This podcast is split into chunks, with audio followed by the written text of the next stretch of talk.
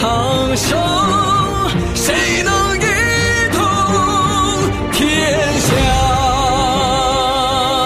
血染万里黄沙，今朝谁家天下？醉看几度落霞，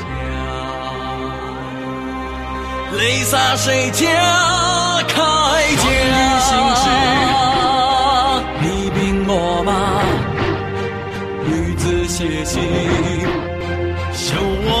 家。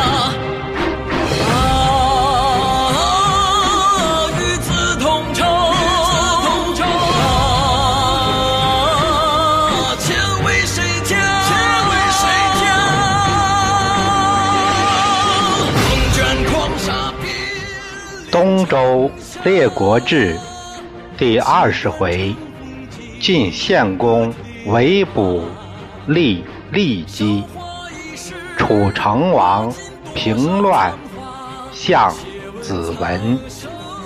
第四节：楚成王拜相。血染万里黄沙。今朝谁家天下？醉看几度落霞，泪洒谁家铠甲？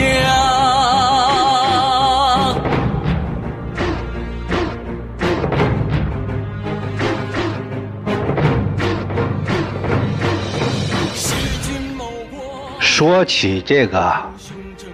斗诺乌图啊，他爷爷叫斗若敖，娶的是云子的女儿。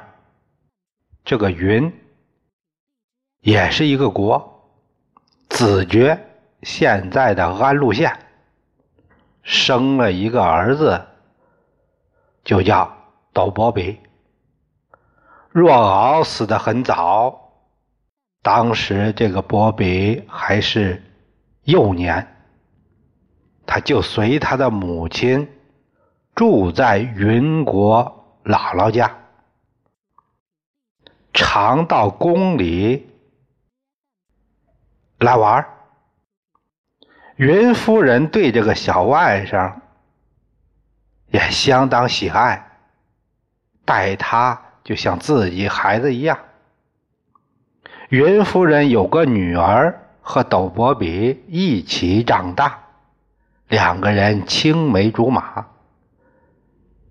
等到都大了还在一起，结果出事儿了。他这个表妹怀孕了，这云夫人这才知道坏了事儿。再也不让这斗伯比入宫室来了，把自己的女儿藏在一个屋里边，对外对外面就说有病了。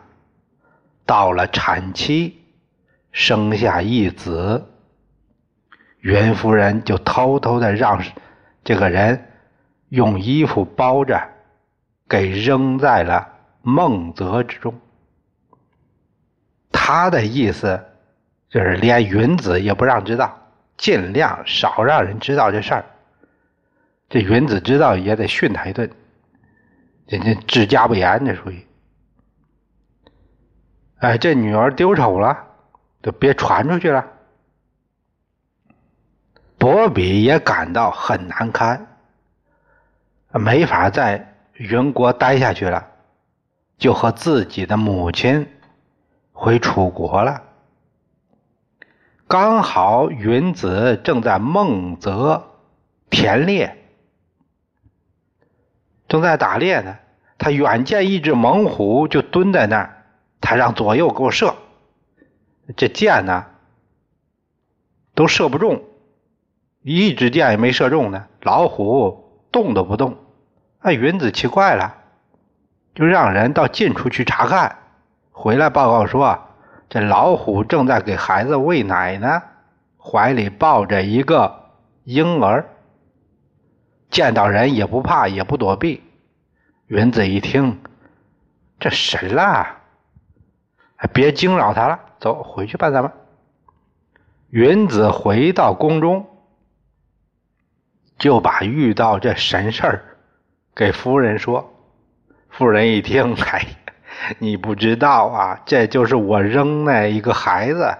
云子一听，吓一跳，怎么回事？这我我怎么不知道呢？哎呀，你别误会了，这个孩子啊，哎呀，是咱女儿和外甥生的，我不想让人知道，就私下处理了，让人给扔到了孟泽。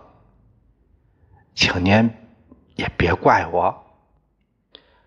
呃，我听说这个江源当年因为踩了巨人的脚印儿，就是怀孕生下一子，他给扔冰河上了。飞鸟就用羽翼来给他取暖，江源就以为啊，这是个贵人，是神人。就把这孩子又抱回去养大成人了，取名叫弃，弃就是丢弃那个弃。后来官至后姬，这就是周代之祖。现在这孩子让老虎给救了，那一定也不是凡人呐，还定是贵人呐，赶紧抱回来吧。原子一听，也是，就让人把这孩子从老虎那儿给要回来了，让女儿养着，本来就是亲妈。到了第二年，送女儿去楚，和斗伯比完婚，这是有记载的，比较早的，先上车后补票。这楚人说给孩子喂奶啊，叫诺，给孩子喂奶就是乳，就是叫诺。老虎呢叫乌图，所以给这个孩子取名就叫了个如虎的意思，这样就他就有了三个字儿。因为从音上来说，那就成了三个字，叫“诺乌图”。诺乌图字子文，现在的云梦乡有乌图乡，这就是子文出生的家乡。斗诺乌图长大后很有才华，有安邦治国之才，精文为武之略。他的父亲在楚是大夫，也是相当有分量的一位重臣。当年他没少给楚王熊通出谋划策。斗伯比死了以后，斗诺乌图次为大夫，就是接班一样世袭。这回子元死了，令一。有了官缺，楚王想让斗连出任。斗连说：“现在能和楚抗衡的，就是齐国了。现在齐用管仲、宁戚，国富兵强，臣这才能非管仲、宁戚可比，我没法和人家这俩人比。”王，你想改继楚政，与中原抗衡，非斗谷乌图不可。百官也说，必须此人方可称之。我们可以看到，一个国家的强盛起来，必须得有贤才。这贤才可能能力不够，但他有伯乐的眼光和度量，这样才能。为能人开路，要是朝纲上都是些尔虞我诈之徒，那这国家好不了。一定是乌烟瘴气。齐有鲍叔牙，楚有斗连，历史在同时给双方加码，这才有了强势均衡。这是楚国之幸，但也是其他国之不幸。楚王准奏，拜斗诺乌图为令尹，也就是相当于中国的丞相。楚王说：“齐国用管仲号为仲父，现在古乌图尊显于楚，亦当自之，也应该称字，不能叫名，所以大家都叫。”子文没人再喊那个诺乌图的名了。这事儿发生在周惠王十三年。子文为令一，他认为国家祸事不断，主要是臣强君弱，这样导致的。所以百官的才艺应折半充公。这就相当于政治改革的一部分。子文率先垂范，先把窦氏家族做了表率，别的人也不敢说话了，也跟着这样做。他又把郢城（现在的荆州江陵县）从丹阳，这个丹阳是南帐那个丹阳，从丹阳迁都郢城。郢城这个地方，南继湘潭，北距汉江，地理位置相当好。这就是郢都。治兵训武，选贤任能，让公族的屈完为大夫，斗章有才有志，并且是将才，让他同斗家人一起治理军旅。斗班为申公，这楚的吏治县邑就是为叫称为公。呃，上集我们讲的时候，就是说到斗班是这个窦玉江的儿子，这里有误，这是因为他这个呃古言古古文的原因，就是理解有误。斗班是。这个子文的儿子，在子文的治理下，楚国政治一片清明，国力蒸蒸日上。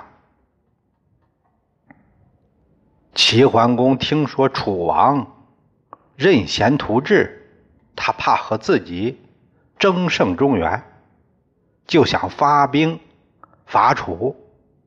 他向管仲问计。管仲说：“楚称王南海，地大兵强，周天子都治不了他。现在又任用子文为政，四境安堵，非可以兵威得志也。要是用兵逞强，根本达不到目的。况且您现在刚令诸侯臣服，恐怕他们也没有存亡。”兴灭这样的危机感，就是出兵也不跟我们一心，出兵不出力，不能为我所用啊。所以呢，应该以广为德，待时而动，方保万全。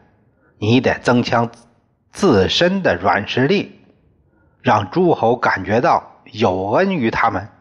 再加上硬实力，这样综合国力才可以是万全之策。蔡元放这里做了段批注，他说呀：“子文没当任时，你管仲就该出兵伐楚，这是他失策之处。”我觉得不见，还是人家管仲自己说的：“诸侯出兵不出力，这才是最大的问题。”劲儿不能往一处使，阳奉阴违，看着声势不小，真正帮忙的不多，这才是难言之隐。桓公一看伐楚的路走不通，他又把老账翻出来了。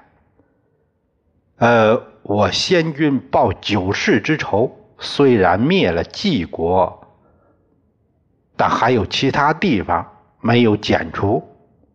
张国是晋的附庸，现在还没有服。你看我灭他怎么样？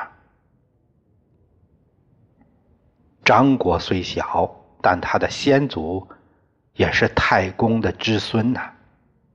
你们都是同姓，灭同姓，非义也，不义。你可以命王子成府率大军巡视继承，是以御伐之状，那做出要攻打他张国的样子，张国就畏而来降，害怕就投降了，又不会有灭亲之名，又能有。得地之实惠，哈哈！桓公依计而行，果然和设想的一样，不费吹灰之力，唾手而得。桓公佩服管仲，五体投地呀！仲父之谋，百无一失啊！两人这天正在商议国事，有近臣来报说燕国。被山戎用兵侵伐，特遣人来求救。管仲说：“主公，您要想伐楚，必然先得定戎。戎患既息，乃可专事于南方矣。要想搞定楚啊，必须得把后院搞定。这燕这儿的少数民族总是侵扰，是个问题。”应当先把这儿平定，这样才可以放心向南方用兵。桓公点头称是，于是他亲自带兵出师救燕。